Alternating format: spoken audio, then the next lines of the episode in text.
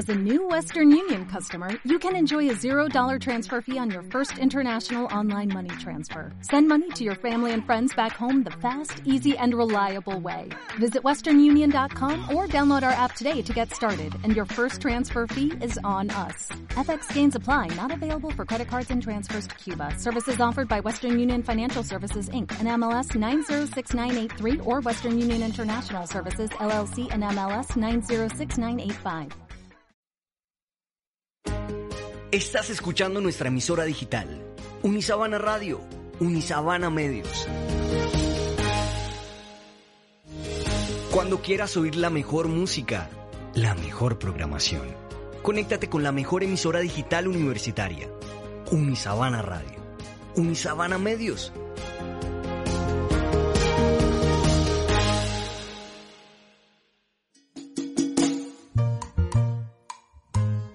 16 de noviembre de 2016, el diccionario Oxford entronizó el neologismo posverdad como la palabra del año. La posverdad, según ese diccionario, denota circunstancias en que los hechos objetivos influyen menos en la formación de la opinión pública que los llamamientos a la emoción y a la creencia personal.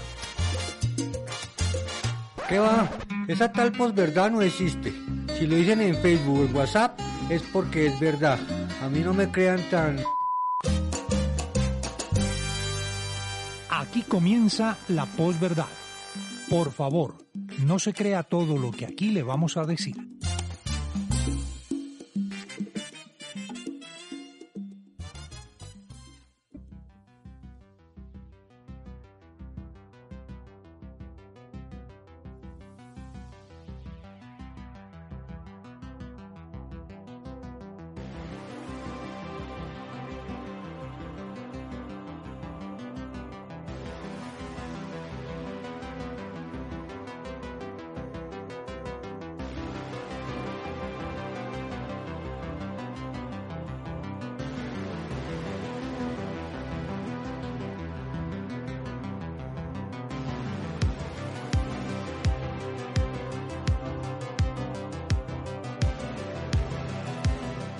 Hola, ¿qué tal?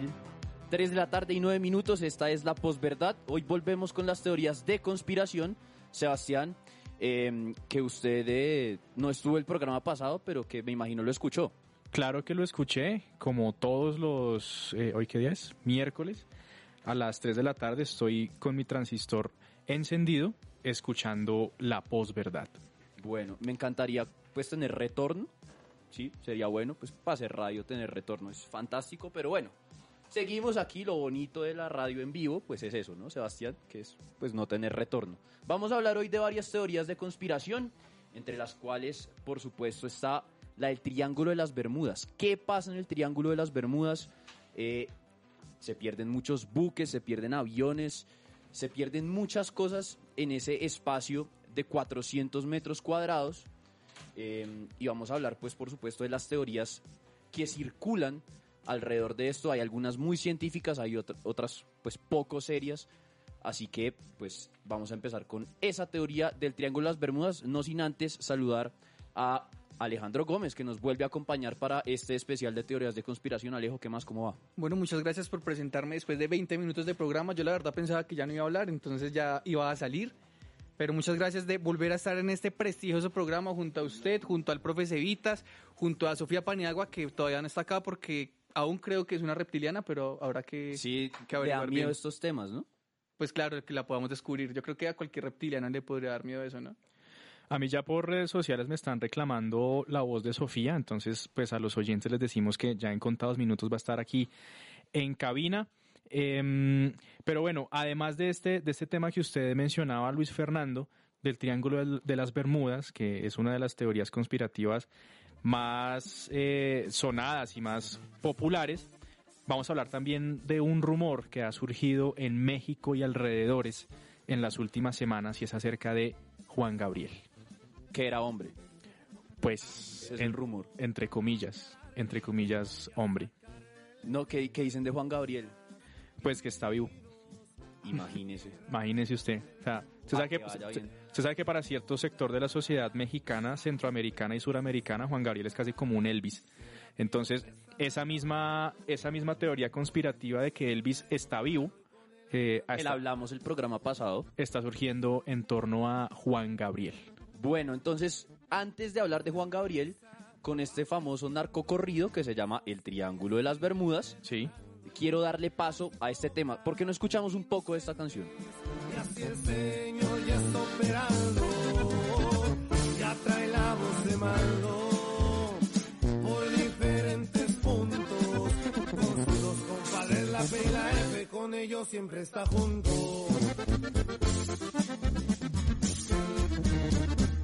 Son muchos los asuntos que conforman la organización. Bueno, en el Triángulo de las Bermudas, como dije ahorita, se han perdido muchas cosas, no solamente barcos, no solamente aviones, sino además eh, varios artefactos submarinos.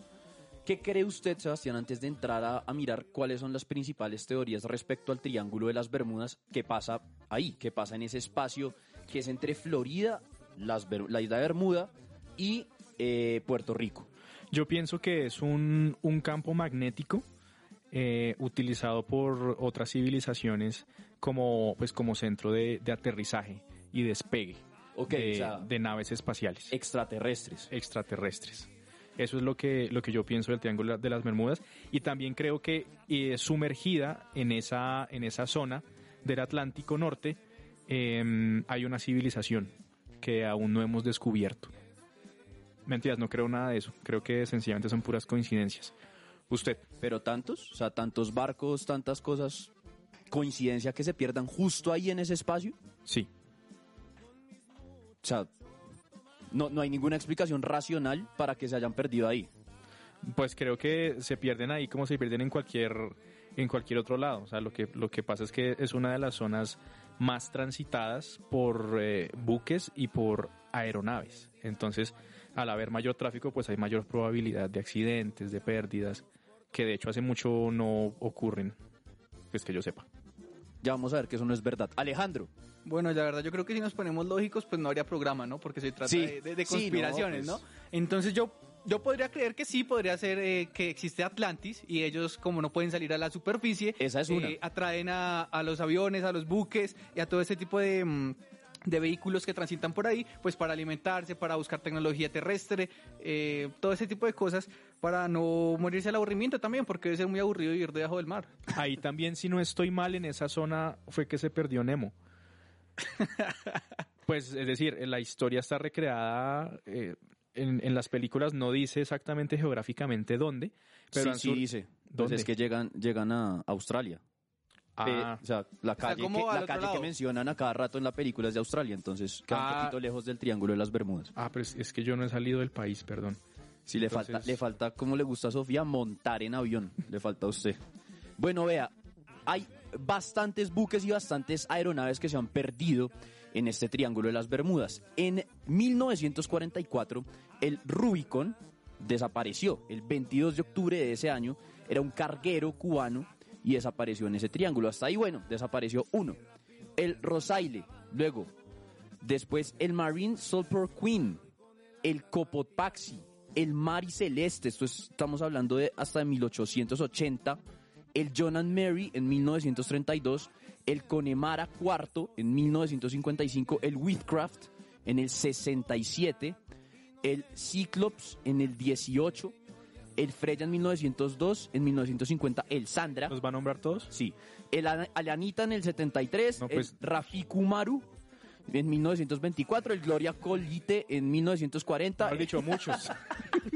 Pues es para que usted vea Ajá. que no es imposible que se hayan perdido más de 20 buques en un siglo y sea coincidencia. Y además está el famoso caso del vuelo 19, que era un vuelo de tres cargueros estadounidenses, o sea, tres aviones gringos que iban a pasar por ahí, se perdieron, desaparecieron. Una cosa del Triángulo de las Bermudas es que nunca hay rastros de nada, no encuentran ni cuerpos, no encuentran ni partes de los aeronaves ni de los buques que se pierden y mandaron un avión a recuperar eh, eh, esos, esos aviones, ¿sí? Digamos, el vuelo eran tres aviones, mandaron un avión de rescate y también se perdió. ¿Qué va a hacer? ¿Cómo le parece? Entonces hay varias teorías que circundan eh, al Triángulo de las Bermudas. Ajá. Voy a explicar las que, digamos, no son tan científicas porque pues no me da el cerebro para ¿Hasta, explicar hasta qué horas va a sonar el corrido de fondo? Sí, no, yo no sé. Pues yo cuando creo que cuando ya, ¿no? decían de allá. la teoría de la uf, variación magnética. Sí, no. Yo me sentía, digamos, con el Chapo Guzmán en, pues con un revólver en la cabeza. Eh, el Triángulo del Diablo es uno de los lugares en tierra. Mire, las brújulas, usted sabe que las brújulas siempre señalan hacia el norte verdadero, ¿verdad? Sí. Bueno, el norte magnético es lo que pasa, o sea, lo que apuntan las brújulas cuando uno está en el Triángulo de las Bermudas es el norte magnético, lo cual quiere decir que hay una falla ahí, eh, justo ahí. Entonces, eso, digamos, alguien explica que los campos magnéticos podrían ser los causantes de que, por ejemplo, las, los aviones se caigan y que los buques también se hundan. Em, la fisura espacio-tiempo que era mm, lo que tenía que ver con, con los agujeros negros de pronto que hablábamos hace 15 días, em, dicen que ahí hay uno, que en el Triángulo de las Bermudas hay una fisura en el espacio-tiempo y por eso mismo es que las cosas desaparecen. Ustedes saben que el efecto em, de los agujeros negros, lo que descubrió el finado Stephen Hawking, El finado. el finado, ¿En el qué año finado, estamos para decir finado? El finado Stephen Hawking, muy elegante, ¿no? Sí, el- como el, pegante. finado Stephen Hawking eh, es que las cosas se desintegran. Ajá. O sea, no es decir, esto sería casi como un portal magnético hacia otra dimensión. Exacto, A propósito del- de lo que escuchamos de fondo, que es la banda sonora de Stranger Things. exactamente. Ojo al- a mi tono de voz cuando digo Stranger Things. Uy, súper, súper radial. Em, bueno, seguimos con las teorías. Hay una, Sebastián, que es impresionante y es la de la niebla electrónica. No, pero un momento. A ver, cuénteme. Un momento. Eh, chao la música, que voy a hablar en serio. La NASA salió a... Los de la NASA. Los de la NASA eh, salió a desmentir O sea, la NASA, ajá. Todo lo que estamos diciendo. Todo lo Pero que pues eso estamos lo íbamos a decir después. No, no, hay que decirlo de una vez. Hay que decirlo de una vez porque creo que esto no, pues no resiste más espera. Eh, según la NASA, Suale a la música, por favor. al estudiar algunas imágenes satelitales, los científicos concluyeron que algunas de estas nubes, extrañas nubes hexagonales que se forman en el Triángulo de las Por Bermudas, favor, ¿me explica el concepto de nube hexagonal? pues son nubes que tienen siete, seis, siete. Mucho animal de monte. que tienen Seis, seis, siete. seis lados. Eh, Como un hexágono, sí. como un hexágono. Sí, Em, perfecto. son inusuales en esa zona. O sea, la NASA eh, concluye que sí son inusuales ese tipo de nubes, pero que alcanzan una velocidad de hasta 270 kilómetros por hora, lo cual puede ser una de las causas de todas las catástrofes eh, aéreas y marinas. ¿Y cómo se explica que no aparezca nada? No, aparezca, no, no apareció ni un cuerpo, no apareció ni un fragmento de una aeronave ni de un buque. ¿Cómo los de la NASA explican que eso no aparezca? Pues No, hay sé. explicación, perfecto. Sigamos. Algunos dicen también que pasa por los ovnis. ¿Quién dijo eso? ¿Ahorita quién lo dijo usted? ¿Alejo? No, Alejo No, dijo yo que era la Atlantis. La Atlantis, Atlantis. Los ovnis, pues dicen que ahí es una zona de cacería para ellos. O sea, que cogieron el Triángulo de las Bermudas de parche, como si fuera una trampa de ratones, y el que pase por ahí, ¿para qué? Para, pues, hacer experimentos, digamos. Stephen Hawking también decía que si hay vida extraterrestre no es buena. O sea, que si existen los extraterrestres, son malos. son malos. Él se afirmaba eso todo el tiempo. Si existe vida extraterrestre, no crean que quieren venir a hacer la paz ni nada de eso. Pues Son es que porque, eh, porque deberían ser buenos si nosotros como raza humana tampoco somos buenos. Y si supuestamente son más inteligentes que nosotros, pues, Pues, son más malos todavía. Exactamente. Sí, claro. la de Atlantis que decía Alejo, pues tiene que ver es con que la Atlántida, que sí existió hace muchos años, no sabemos si queda en el fondo del mar, quedó porque de hecho Platón en varios textos filosóficos habla de un Atlantis, no sabemos cuál es. Ajá. Em, ¿Qué, qué programa tan, tan lleno de falacias y tan lleno de... No, pero lo que estoy diciendo es verdad. Y tan lleno como, de posverdad. Como yo sí investigué, como, Claro. como yo sí pues me vine preparado. Pu- pura Wikipedia, pero bueno. No, señor. No, no, no, no, no, no. Ayer me vi un documental de Discovery Channel. No, Para que vaya dicho, viendo pues, el te- rigor que manejamos aquí. doctoral. Vea, Atlantis dicen que manejaba una tecnología que nosotros no nos podemos llegar a imaginar. O sea, que ellos alcanzaron un nivel tecnológico que nosotros estamos, pero a años Ajá. luz, pausar con una expresión que no es casi cliché. Lo mismo que dicen de los, de los aztecas y de los mayas. Y de los mayas, que tampoco hay rastro de los mayas, deberíamos hablar de eso también. Sí. Nadie sabe qué se hicieron. El caso es que Atlantis o la Atlántida tenía esa tecnología y presuntamente quedaba en este triángulo, lo que hace que esa tecnología interfiera con la tecnología de nuestros aviones, que interfiera con la tecnología de nuestros buques y por eso los hunde y por eso se caen. Y pues que desaparezcan y no dejen rastros y nadie se atreve a explicar por qué. Y la que más me gusta es la de las almas de los esclavos. Ajá. Dicen, pues el señor Kenneth McCall of Brooklynhurst, que es un psiquiatra en Inglaterra, que las muertes y desapariciones del Triángulo de las Bermudas son consecuencia de una maldición. Una maldición en la que están muchos de los espíritus de los esclavos africanos que, como sabemos, habían, eh, pues pasaron, por supuesto, por esa ruta para venir a América y que habían sido arrojados por la borda en su viaje, pues hacia acá. Ajá. Entonces, como los africanos manejan todas esas cuestiones de brujería y de, em, no sé, Santería. maldiciones, santería exactamente, pues dicen que viene de una maldición de esos mismos esclavos y por eso pasa todo lo que pasa en el Triángulo de las Bermudas. Allá hay varios temas, varios temas en torno a esa hipótesis que podríamos abordar desde una perspectiva teológica y desde una perspectiva eh, más que teológica, podría ser también histórica. Comencemos con lo teológico. Me voy a poner académico y riguroso. Uy, qué susto. Desde, Hoy programa. desde una perspectiva cristiana, el alma, em, El ánima. el ánima debería trascender.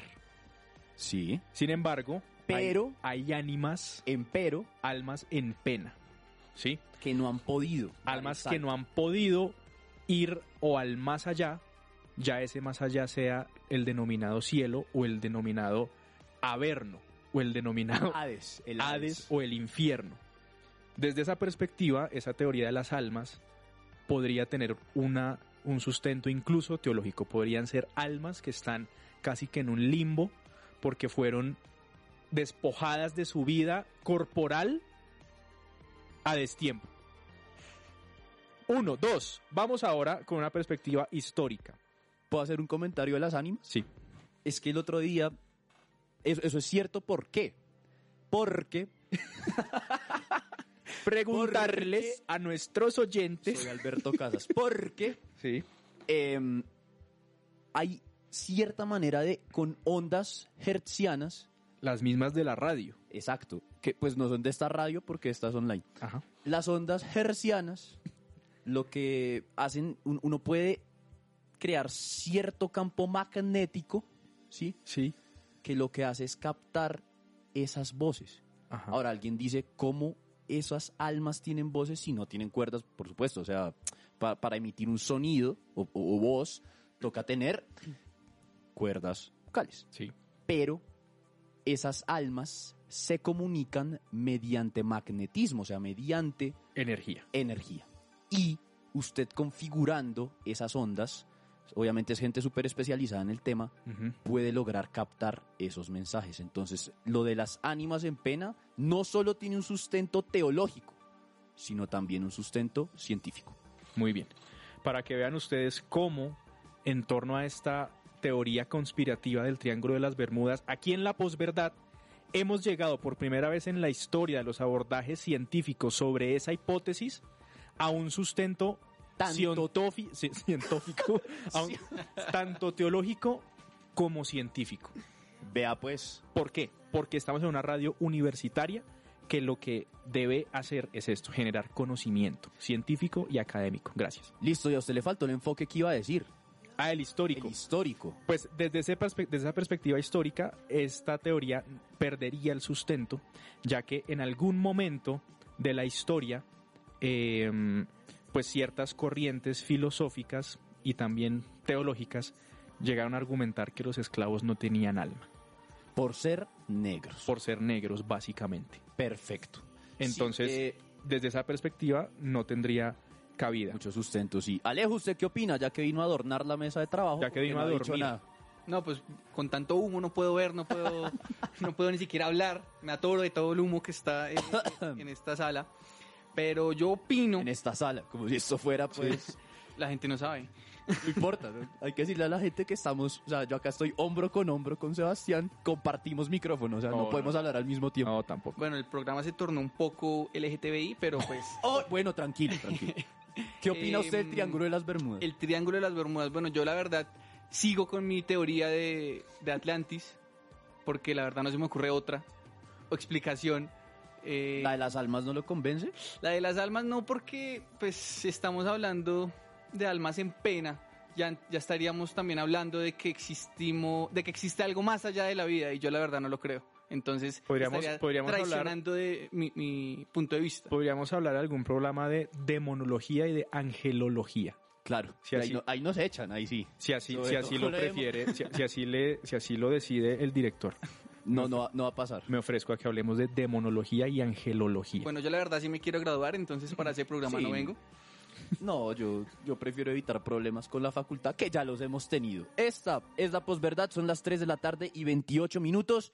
Eh, ya regresamos para ver, por ejemplo, teorías de conspiración que luego en la historia fueron realidad y también para que hablemos de nuestras teorías favoritas, que son las de los cantantes, ¿no? Vamos a hablar de Juan Gabriel, Sí. vamos a hablar de Paul McCartney Paul McCartney.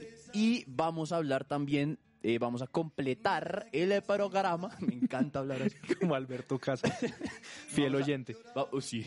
Vamos a completar. Hasta ahora ya está dormido el doctor Casas. Sí, sí, Vamos a completar el programa con la ayuda del youtuber Dross, que nos trae teorías muy, muy interesantes. Ya regresamos en la posverdad. Eso me enseñó mamá. Eso y muchas cosas más. Yo jamás sufrí. Yo jamás lloré. Yo era muy feliz.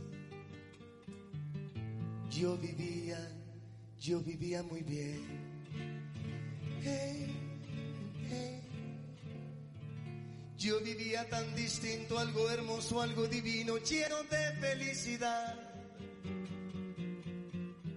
Yo sabía de alegrías, la belleza de la vida, pero no de soledad, pero no de soledad. De eso y muchas cosas más. Yo jamás sufrí. Bueno, esto que suena es Juan Gabriel. Sebastián, ¿por qué suena hasta que te conocí de José Gabriel? No, estamos escuchando esta, esta tonada. Esta em, rola. Esta rola. Este del- tema brotada de la garganta brotada. prodigiosa Qué de Juan Gabriel. Qué feo eso de brotada, ¿no? Brotada de la garganta prodigiosa de Juan Gabriel, una de las mejores voces de la ranchera de los últimos años, porque en los últimos días ha venido tomando fuerza en México la siguiente leyenda urbana. A ver. Si se les parece a cualquiera otra relacionada con cualquier otro artista, es pura coincidencia. Juan Gabriel está vivo y fingió su muerte por miedo. La leyenda urbana que crece en México. Pues esto surgió justamente el 19 de marzo, hace muy poco, eh, ya que el ex manager de El Divo de Juárez, como se le conocía a Juan Gabriel, temía ser asesinado, por lo cual decidió esconderse. Eh, Ah, el, eh, el ex manager de Juan Gabriel, que además reconoció haber sido también su pareja durante algunos momentos de la vida personal e íntima de Juan Gabriel, pues que tengo tos. es muy, pues que es, es bien conocido que, mm, pues que era, era gay. Sí, y cre- creo que frente a eso, eh, pues no hay ningún, no hay ningún reparo. Todos sabemos que Juan Gabriel em, Era homosexual, sí. era homosensual. No, por favor. Eh, entonces, el ex manager de Juan Gabriel ha venido afir- afirmando que eh, fingió su muerte, que aún hoy está vivo, que él mantiene comunicación con él permanente vía correo electrónico, que incluso Vía tabla Ouija. sí, que incluso los hijos de Juan Gabriel saben que, que él está vivo, recluido en una de sus tantas casas campestres en México, eh, que está completamente desconectado de la realidad y que está viviendo una vejez fogosa y vigorosa no, y, no. y rozagante. no, por favor, no. Em, pues esta Pero digamos que con ese sobrepeso, ¿qué tan buena vejez podría tener alguien? O sea, ¿qué No tan sé. fogoso puede llegar a ser usted cuando pesa 100 kilos? Sí, no sé. No sé la verdad. Pero eh, la verdad es que Joaquín Muñoz, como es, es llamado el ex representante de Juan Gabriel, eh, Ah, man está vendiendo humo ahí. ha venido afirmando eh, pues que el divo de Juárez está vivo, que tenía miedo de ser asesinado y que por eso fingió su muerte. Pero ahí no termina la historia. Uy, La historia tiene- Qué bien, hay más. Tiene un complemento en donde termina toda la polémica para mí y es que justamente Joaquín Muñoz Está, muerto. está promocionando ¿Se imagina? está promocionando su libro con la historia de Juan Gabriel. Listo, ahí ya sabemos que todo es para vender el libro, marketing. Si yo no compro, yo sobre No, todo yo tampoco compro el Juan libro. Gabriel. O sea, no compro la historia ni el libro. Sí. Aquí eh, estoy, aquí estoy viendo para, para quienes quieran verlo. En YouTube está el video de Joaquín Muñoz en una rueda de prensa en el que asegura que Juan Gabriel vive y se comunica con él permanentemente. A ver, yo les describo un poco a ya va a estar en la cuenta de Twitter de Sebastián ese Sí, video. yo les, les describo un poco a Joaquín Muñoz. Eh, hagan de cuenta un muñeco de cera em, con un peluquín barato, la nariz Me está escribiendo a completamente... Donald Trump por ahora. Es como un Donald Trump venido a menos. O sea, un Donald Menos. Trump, sí, flaco, pero es como el mismo, el mismo pelo de Donald Trump eh, jugado en laca. Eh, la nariz como con unas 18 cirugías. Em, pues muy varonil se ve, se ve el amigo Joaquín. Pues esta, eh, esta es la, la teoría conspirativa que se ha venido tomando las redes sociales en México en los últimos días, donde eh, no crea muchas personas. Usted sabe que este tipo de noticias la gente las cree eh, y hay muchas personas convencidas de que Juan Gabriel está vivo, vivito y coleando. ya regresamos en la posverdad.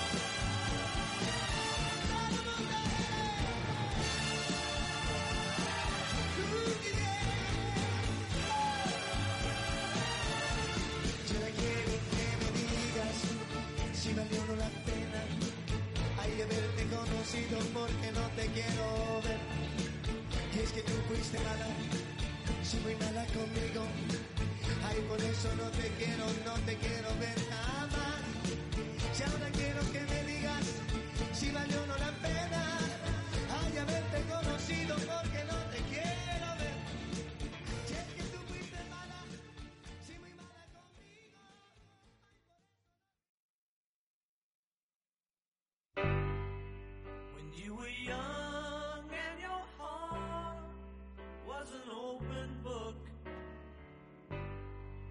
you used to say, live and let live. Y ahora vamos a hablar de otra teoría de otro cantante mucho más famoso que Juan Gabriel Sí. y del que la teoría es al revés. No que está vivo, porque sabemos que está vivo, sino que está muerto. Y no, no que murió hace poco, sino que murió en el 66. Pues la, la leyenda dice así. Estaban grabando los Beatles en Abbey Road, en, en el estudio donde, pues, donde siempre grabaron el álbum Sgt. Pepper's Lonely Hearts Club Band. Y pues McCartney salió furioso. Digamos, ahí ya se está empezando a, a to- todo irse al carajo. ¿sí? Entonces tenían muchas diferencias creativas entre ellos para grabar el álbum. Y McCartney se fue furioso. Tuvieron ahí una pelea con Lennon, con Harrison y con Ringo Starr.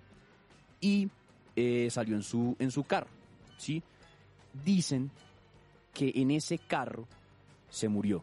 El carro es el Austin Haley. ¿Qué tal es ese carro, Sebastián? ¿Usted qué sabe de eso? Eh, estos Austin es una marca ya desaparecida de autos británicos, eh, muy popular en su momento. Fue comprada por el grupo Jaguar Land Rover. Perfecto, gracias. En ese carro, em, supuestamente Paul McCartney, pues de la piedra, se accidentó. Sí. ¿Y ¿Qué pasó después?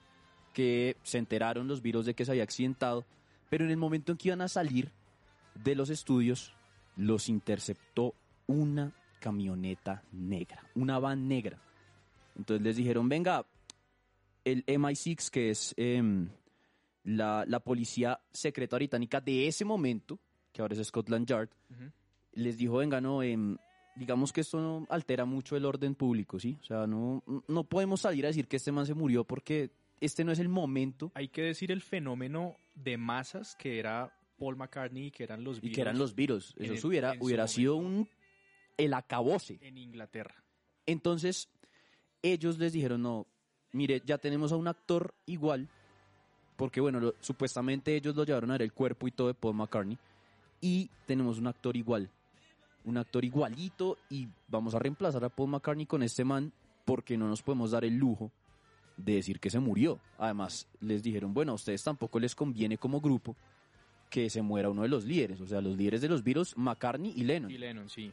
O sea, Eh, de ahí no hay Ringo- más. Ringo y, y George Harrison eran muy George- importantes, pero George Harrison. George Harrison, eh, No, de hecho Harrison dicen muchos que es uno de los bateristas más bateristas, de uno de los guitarristas más grandes del rock. Pero digamos que a la sombra de John Lennon y a la sombra de Paul McCartney siempre, de que ya también se murió eh, George Harrison. George Harrison. Entonces dicen que el actor que se llama hay, hay dos, dos teorías de los actores. Uno se llama William Campbell y el otro Billy Shears. Sí. Eh, Campbell, pues nació en Liverpool y eh, Shears, pues londinense. Pero hay una comparación aquí que hacen entre el Paul McCartney de verdad en el 66, que supuestamente murió, y el del 69. Y si no es que se hizo muchas cirugías, que creo que sí, eh, son muy, muy distintos. Ahora, también hay, la teoría se alimenta de la portada del Sgt. Pepper's Lonely Hearts Club Band. ¿Ha visto? Anger, Sgt. Pepper, es que eso es, es inglés de acá de Sgt. Pepper's Lonely Heart Club Band. bueno, de ese álbum, que, mm, bueno, la portada es un poco loca porque aparece mucha gente que para ellos era importante, Sí. Entre los cuales además como curiosidad no les dejaron poner ni a Hitler ni a Jesús. Em, aparece supuestamente un arreglo de flores que si usted lo lee al revés, dice Paul, Paul is, is dead.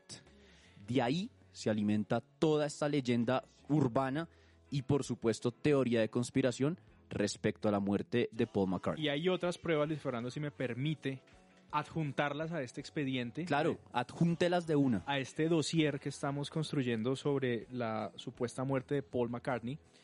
Y es que eh, justo en el álbum Abbey Road, eh, que es una de las tapas más famosas de los álbumes de los Beatles, que es ese en el que van cruzando justamente Abbey Road, Ah, en la que sale el calzo, dice usted. las que salen des- Ah. descalzos, eh, que van pasando por la cebra de la calle, eh, y hay un Volkswagen Beetle al fondo. Eh, es una de las tapas más famosas de, de esta banda. Paul McCartney es el único que va descalzo y es el único que no va con la pierna, eh, digamos, dando el paso con la pierna derecha. Él va dando el paso con la pierna izquierda. Eh, según eso, es un- los virus usaban esa simbología para eh, dar un mensaje codificado de que Paul ya estaba, estaba muerto. Por eso es el único que está descalzo en la tapa. Eh, Y, y en la contraportada también, en el fondo, hay un número 3. Pues cada quien ve lo que quiere ver, ¿no? sí. Pero en el fondo, si usted mira el, el disco Beatles Abbey Road en la contraportada, al lado superior izquierdo, usted puede armar un número 3, que también sería como el mensaje subliminal de que ahora solo hay 3, de que Paul se murió. Y justamente porque Paul se murió, eh, en uno de los siguientes eh, éxitos de los Beatles, después de que surgió esta teoría conspirativa que fue Strawberry Fields Forever, en una de las grabaciones de esta, de esta canción se puede escuchar la voz de John Lennon murmurando lo siguiente, I buried Paul, yo enterré a Paul, lo dice John Lennon claramente después de que termina eh, la canción. Sin embargo, el mismo Lennon salió a desmentir esto años después, en el que eh, dice que él no dijo eso, sino que dijo I'm very bored, estoy muy aburrido. Bueno, pero al doble, eh, yo tengo una historia que al doble lo sacaron de un programa como Yo Me Llamo. Entonces hicieron como un Yo Me Llamo en Inglaterra y por eso lo reemplazaron, porque cantaba igual y se veía pues Parecido. parecido. Y con Lo unas mismo cirugías quedaba parecido pod- también. podría pasar lo mismo acá con Patricia Terán, o sea, la Patricia Terán que ganó el programa. No, pero, podría pe- ser- pero venga, ¿usted, usted visto fotos de, ¿usted ha visto fotos de Patricia Teherán? No. Eh, pero, la, pero la de Yo Me Llamo es igualita, la de Yo Me Llamo es igualita. un gurre importante, Patricia Teherán. Pero la de la, la de la novela. es, ah, no, bueno, la de la, novela, es la versión hiper mejorada. hiper Búsquese, búsquese la foto de Patricia Terán, verá que No, no, no, no haga eso. es complicadita. Pero viendo la foto, O sea, de- El Conjuro 2, Patricia Teherán. viendo, la, viendo la, la comparación de las dos fotos de 1966 y del 69, en tres años uno no se puede envejecer así, nunca. Sí, y otra de las cosas que dicen es que uno de los principales problemas que tuvieron eh, con el doble de Paul fue que aprendiera a tocar el bajo Con la izquierda, que con la zurdo. izquierda, porque Paul McCartney, el original, o sea, el que está muerto, eh, No, pero Ya, ya es una era, afirmación. era sí, zurdo. tranquilo. No, yo creo que Paul McCartney está muerto, así como creo que el hombre no ha llegado a la luna. Em, Eh, esa, esa es la que vamos a hablar ahorita también. listo. Yo Está creo que sí. adelantado. Listo. Eh, tuvieron, que, tuvieron que enseñarle al doble de Paul a aprender a tocar bajo con la mano eh, derecha, es decir, a, a- a pulsar las notas en el, en el diapasón del bajo con la mano derecha, no con la izquierda como se hace tradicionalmente. Eh, y por eso es que en, las, en los años posteriores a, esta, a este hecho, en los videos se ve que Paul McCartney no es muy diestro con el bajo, sencillamente. Sí, porque es zurdo. Ah, No, no, no. Uy, pésimo. No es muy, no es muy aventajado tocando el usted bajo diestro, pues Se no es ve diestro, es zurdo. y se ve bastante, bastante amotriz. Ah, pero yo le entiendo, yo ni siquiera me puedo cepillar los dientes con la mano izquierda, imagínese tocar el bajo. Em, Sí, sí. Entonces, Qué incapacidad tan brava con la mano izquierda. es difícil. Bueno, Sigamos. ¿qué le parece? Bueno, no, para concluir, Sebastián, entonces, ¿usted cree que Paul McCartney está vivo o está muerto? Yo creo que Paul McCartney está muerto y con su muerte empezó la decadencia de los Beatles. Fue después de ese momento cuando eh, John Lennon se cuadró con Yoko Ono y los Beatles se fueron al carajo. ¿Usted, Alejo, qué opina? la compro, está muerto. No, yo me rehuso por mi raíz de creer ciegamente en los Beatles y en todo lo que hicieron, que no, que está vivo y que al tipo por el que me cobraron 300 mil pesos por ir a ver al Campín, Yo Es- por eso no fui. es Paul McCartney de Yo verdad. por eso no fui a es- ese concierto porque dije yo no voy a ir a ver un doble de Paul Sí, McCartney. en Medellín también dijeron lo mismo y por eso pues les tocó cancelar el concierto. Exactamente. Entonces, yo creo que Paul McCartney está vivo. Para concluir entonces ese tema, ¿por qué no escuchamos algunas conspiraciones del youtuber que les dije, Dross venezolano, que nos está colaborando en este programa? Entonces, ¿cuál vamos a escuchar? La de, la de televisión. ¿Qué en realidad es la televisión? ¿Qué objetivo tiene? teorías conspirativas más sólidas y difundidas en el mundo. Esa que reza que diferentes órganos de poder, a través de difusión cultural, especialmente televisiva, en tópicos de entretenimiento, embrutecen adrede a la población para hacerla más superflua y como consecuencia de ello, más fácil de controlar, manipular y manejar. Intentar que la sociedad se interese más por estupideces que por temas importantes. Hacer que presten atención a payasos y no a personas que tienen algo de valor que decir. Es la conspiración terrible que convierte aquel esquema de la dirigencia romana, pan y circo, en una ciencia compleja de estupidización de la sociedad que empieza desde programas infantiles cada vez más insulsos y vacíos hasta el entretenimiento para adultos, que por ponerlo en términos simples, asesina neuronas. Sí, yo creo que la televisión sí asesina neuronas. Compro todita esa teoría. Pues, si hay un modo de hacer a la gente estúpida, es mediante la televisión, ¿no? Pues a mí no me parece una teoría. Yo creo que es sencillamente Una realidad. una postura crítica de una persona frente a la televisión y no es la única persona que ha tenido esta, esta postura frente a la televisión. Comencemos con Marshall McLuhan, que tenía una postura muy parecida eh, frente a la televisión y los medios masivos de comunicación. Sí, sí, están, están para matar neuronas, yo creo.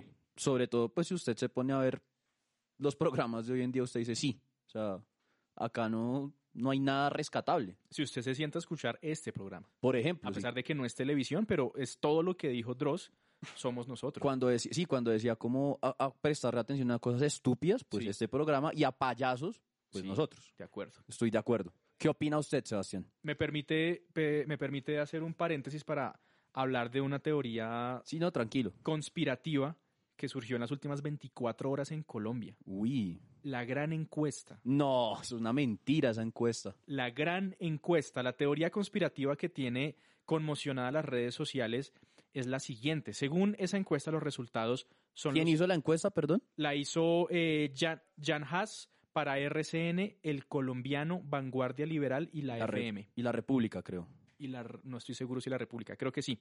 Los resultados son los siguientes y si ustedes son buenos para sumar rápido en la cabeza, vayan sumando.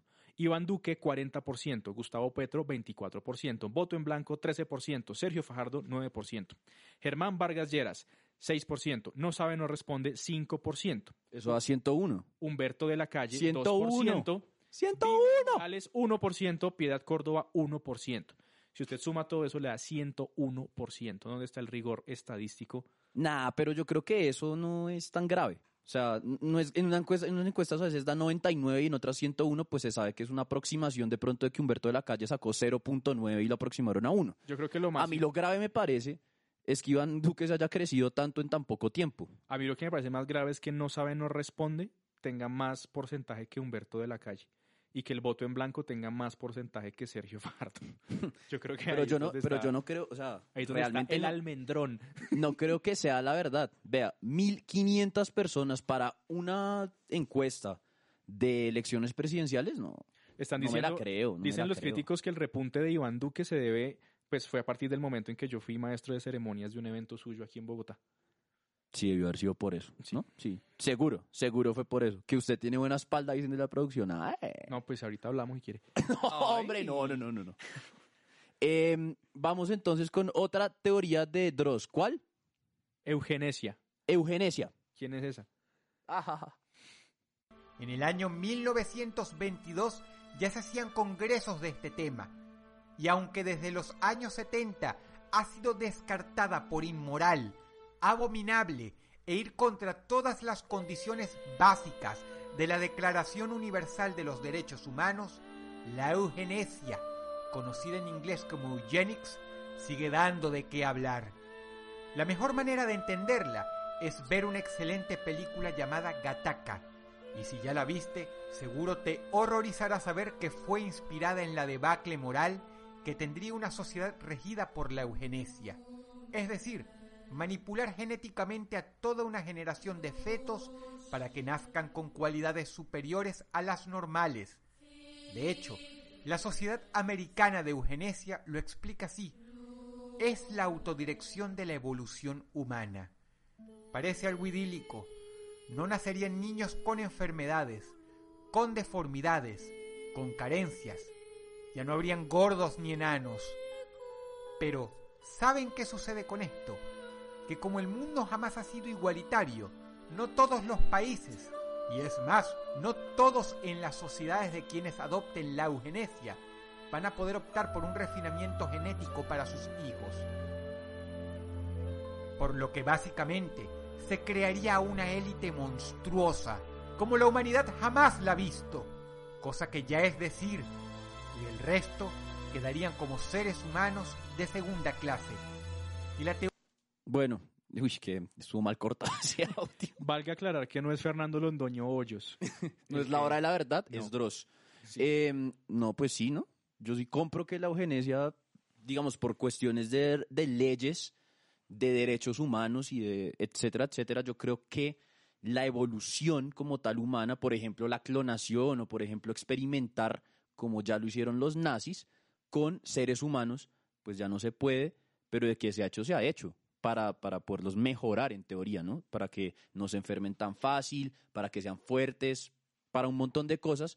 Entonces yo creo que más allá de si se quiere crear una raza superior o no, eh, que los humanos han sido objeto de experimentos por parte de la ciencia, sí. Gracias. Gracias por el apoyo Pues en la que mesa de trabajo. eh, el ser humano siempre ha querido eso, desde los espartanos siempre han escogido a las mejores, eh, pues al, al mejor material genético que tengan para reproducirse entre ellos, para que nazcan soldados capacitados y con eh, la genética para poder continuar con su legado. Entonces yo creo que no es algo nuevo, es algo que la humanidad siempre ha buscado, pero ya que nosotros nacimos así, pues que no lo sigan haciendo, porque imagínense una generación mejor que, no- que nosotros, Pues que no es difícil, pero Y sin gordos y enanos, pues el la- mundo la sería muy sería triste. aburrida, El pues. mundo sería muy triste. Sería tristísimo. Eh, pues mire, yo pienso Yo pienso que este tema, para sacarlo un poco del escenario de la teoría conspirativa, pues traigámoslo a los hechos reales. El proyecto científicos como el genoma humano, em, pues lo que buscan es eso, por medio de manipulación y de preparación genética, em, pues modificar las condiciones físicas y fisionómicas de las personas. Fisionómicas. Fisionómicas. No, en cierta parte, por ejemplo, esto de los bebés in vitro ya es una deformación, digamos, de las cosas naturales. Porque que usted pueda pedir un bebé a la carta em, y que pues ni siquiera tenga que tener relaciones sexuales para que un hijo sea suyo, Ajá. pues es un poquito deformar eso, ¿no? Deformar como Y con lo, los que, avances- lo que es supuestamente natural. y con los avances del proyecto Genoma Humano, eh, pues justamente usted lo que puede es ah, llevarlo mucho más a la carta. O sea, yo quiero que sea una persona inmune a la diabetes, que sea eh, musculoso y que tenga ojos verdes. Es decir, la ética, la bioética, eh, pues tiene, eh, digamos, posiciones muy fuertes para, para contrarrestar este tipo de, de cosas, pero, pues es decir, el avance científico ya existe. No, y la eugenesia es una realidad. O sea, yo ahorita estoy mirando acá que la Sociedad de Eugenesia Americana existe. Sí, Y es una página web y dicen tal cual lo que pretenden. O sea, no es un secreto. Y un paréntesis, ya que hablamos del proyecto de genoma humano, eh, el doctor Francis S. Collins, director del proyecto del genoma humano durante más de una década, ateo antes de ser director del proyecto del genoma humano, eh, terminó creyendo en Dios después de terminar su participación en este proyecto. Imagínese. Vea usted. Imagínese lo, pesa, lo pesado que era eso para que el Sí. hombre cambiara las convicciones así. Bueno, escuchemos el último que nos trae Dross y, por, y ya vamos a hablar de las que teorías de conspiración que lo fueron en algún punto y que eh, resultaron siendo verdad. Vamos a escuchar entonces eh, Y2K38, que es, tiene que ver, Sebastián le va a gustar, con los computadores y la Lo internet. aterrador de esta teoría es que hay gente seria, véase, ingenieros de computación, que se lo toman en serio. De hecho, la misma Wikipedia no lo confirma como algo falso. Algunos lo llaman el Y2K38, otros el verdadero Y2K. Un error de computación masivo que causará que todos los sistemas dependientes a una computadora presenten al unísono errores fatales en el año 2038. Y a diferencia del Y2K, esta teoría tiene una buena razón de ser. Por eso es tan escalofriante. Deriva de los primeros sistemas creados en 1970, en los que se basaron toda tecnología computacional que tenemos hoy. El sistema POSIX, el cual ha contado los segundos transcurridos desde el 1 de enero de 1970, se trata de un estándar en millones de lenguajes de programación usados para desarrollar el software. Véase, los programas que tú usualmente utilizas. El problema es que este contador, que funciona como un corazón en casi todos los lenguajes de programación, se desborda a partir del 19 de enero del año 2038.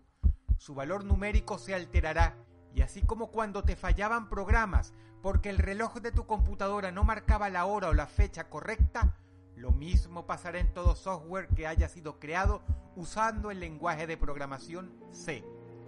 Para hacerla corta, imagínate que hoy día todo aquello que depende de una computadora falle.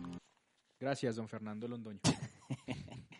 ¿Qué cree usted respecto al Y2K38? Pues creo que es la misma vaina del Y2K del 2000. eh, que Sí, fue- por favor, nos explicas que en el 2000 yo tenía 5 años, entonces no sé de qué está hablando. Lo que pasó fue En la producción ni habían nacido. Lo que pasó fue que surgió una, una teoría, eh, también casi que conspirativa, que decía que cuando ocurriera el cambio de año, o sea, de 1999 al año 2000, eh, todos los sistemas de computador a nivel mundial iban a colapsar, porque supuestamente no habían sido creados para soportar ese cambio de año, como por temas de obsolescencia y de tecnología. Mm. Eh, entonces, se, se, mm, pues surgió como un gran miedo a nivel mundial porque supuestamente iba a colapsar pues todos los sistemas de computador. O sea, se creía que los aviones que fueran volando justo en ese momento en que ocurría el cambio de año eh, se iban a accidentar, que la gente no iba a poder sacar dinero de los cajeros electrónicos. Y quiero decirle que me consta gente de mi familia el día anterior fue al cajero electrónico a sacar plata por si, por si no funcionaba. Y hicieron mercado y lo dejaron guardado en la casa por si había una catástrofe. Es real lo que le estoy diciendo. Bueno, pues vea usted, no, yo, yo creo que todo lo que funcione con máquinas está muy, muy propenso a fallar. O sea, no, no creo que sea exactamente en un momento de la historia, pero sí puede pasar además como están de moda ahora los hackers, etcétera, etcétera, que hackeen, por ejemplo, la bolsa de valores o algo así que ahorita se mueve mucho por computador Sí. y por internet. Entonces no creo que sea como que los computadores vayan a fallar solos, sino que más bien pues toda máquina es, es hackeable y es, eh, pues está propensa a fallar. Es lo que yo pensaría pues respecto a esta teoría. Bueno, yo creo que es peligroso que estemos dejando tantos aspectos de nuestra vida en manos de la tecnología, porque la verdad uno sale sin el celular y ya, pues, no hay vida. No se entera de nada, no se entera de dónde están los compañeros y profesor Cevitas dejó tarea para la clase, no se, no se sabe nada, entonces El yo creo que es peligroso. Ceviche. Yo creo que es peligroso. Profe Cevichica. O Yo- cuando no hay internet, también me parece que es como el, el- uno de los problemas del siglo XXI muy, muy fuertes. Pues a eso es a lo que le llama Henry Jenkins determinismo tecnológico. Eh, depender 100% de la tecnología para poder existir. Bueno, eh, les iba a hablar de las teorías que se terminaron convirtiendo en realidad, o sea, que en algún punto fueron una teoría de conspiración, pero Como cual que la Eh, Tierra era plana. la, la Tierra pues no es plana, no sé si usted sepa. Pero pues bueno, por ejemplo que la CIA eh, experimentaba con seres humanos y muchas otras cosas que pues no puedo hablar por tiempo, son las Oiga, 3 y algo que- 58, como veo mucha gente acá, espérese, lo interrumpo un poco, eh, porque viene el programa de la tarde, entonces parece que hoy hay algo, no sé si hay algo hoy, pues porque me están afanando aquí para que empiecen el programa, entonces Juan Diego, el director del magazine número uno de la radio universitaria, ¿qué tiene usted para hoy? Luis Fernando, buenas tardes. Hoy te vamos a hablar Hoy te de va- el Día Mundial de la Poesía. No Ese es nuestro hashtag del día de hoy. También estaremos hablando de la nueva interfaz A ver, de Juan Waze Juan Diego. y Groupon. Declámese algo ahí. Cuent- eso, eso, mándese un verso ahí. Un rin rin renacuajo ahí, hágale. ¿Qué hubo? Rin, rin, No, de verdad. Rin rin renacuajo salió esta mañana muy tieso y muy majo. con pantalones cortos, sombrero a la No, boca. no, no. yo Con no- pantalón no corto, corbata a la moda, sombrero encintado y chupa de boda. Que es chupa de boda. No tengo ni idea. Ok. Listo, gracias, Juan. ¿Hay algo más, perdón? Muchacho, no salgas. Le ¿Hay, grita hay algo mamá. más? Pero él Desde que ¿Dónde Sebastián se siga va? declamando, por favor. ¿Hay ¿Dónde algo más? No, Luis Fernando, ya es todo Eso por es hoy. todo. Muchas Halló en el camino un ratón vecino. 3 y 59, esta ha sido la posverdad y las teorías de conspiración. Viene el programa de la tarde con toda la poesía. Y le dijo, amigo. Para esta hermosa tarde, nos escuchamos después de Semana Santa. Visitemos Feliz juntos a Doña Semana Ratona. Santa Sebastián, Habrá Alejandro. Sofía, que como raro tuvo Y habrá miedo de venir al programa. Y pues gracias a toda la producción. Viene el programa de la tarde con toda la poesía. Chao. Uy, uy, no me lo pierdo.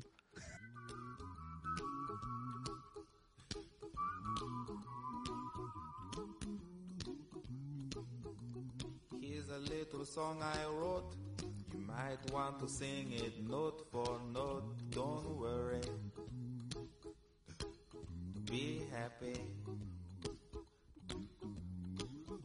Every life we have some trouble. But when you worry, you make it double. Don't worry. Be happy. Don't worry. Be happy now.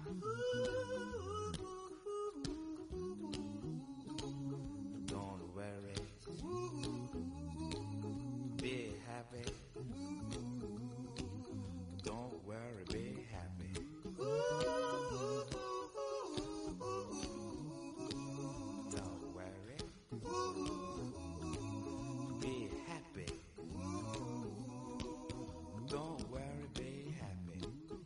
Ain't got no place to lay your head. Somebody came and took your bed. Don't worry. Be happy. The landlord say your rent is late. He may have to litigate. Don't worry. Be happy. Look at me, I'm happy. Don't worry. Be happy. I give you my phone number. When you worry, call me. I make you happy. Don't worry.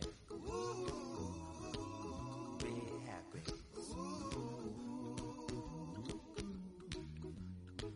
Ain't got no cash, ain't got no style, ain't got no gal to make you smile, but don't worry. Be happy. Cause when you worry, your face will frown, and that will bring everybody down. So don't worry. Be happy. Don't worry. Be happy now.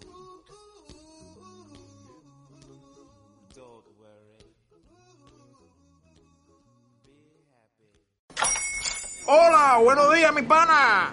Buenos días, bienvenido a Sherwin Williams. ¡Ey! ¿Qué onda, compadre? ¿Qué onda? Ya tengo lista la pintura que ordenaste en el ProPlus app. Con más de 6.000 representantes en nuestras tiendas listos para atenderte en tu idioma y beneficios para contratistas que encontrarás en aliadopro.com. En Sherwin Williams somos el aliado del PRO.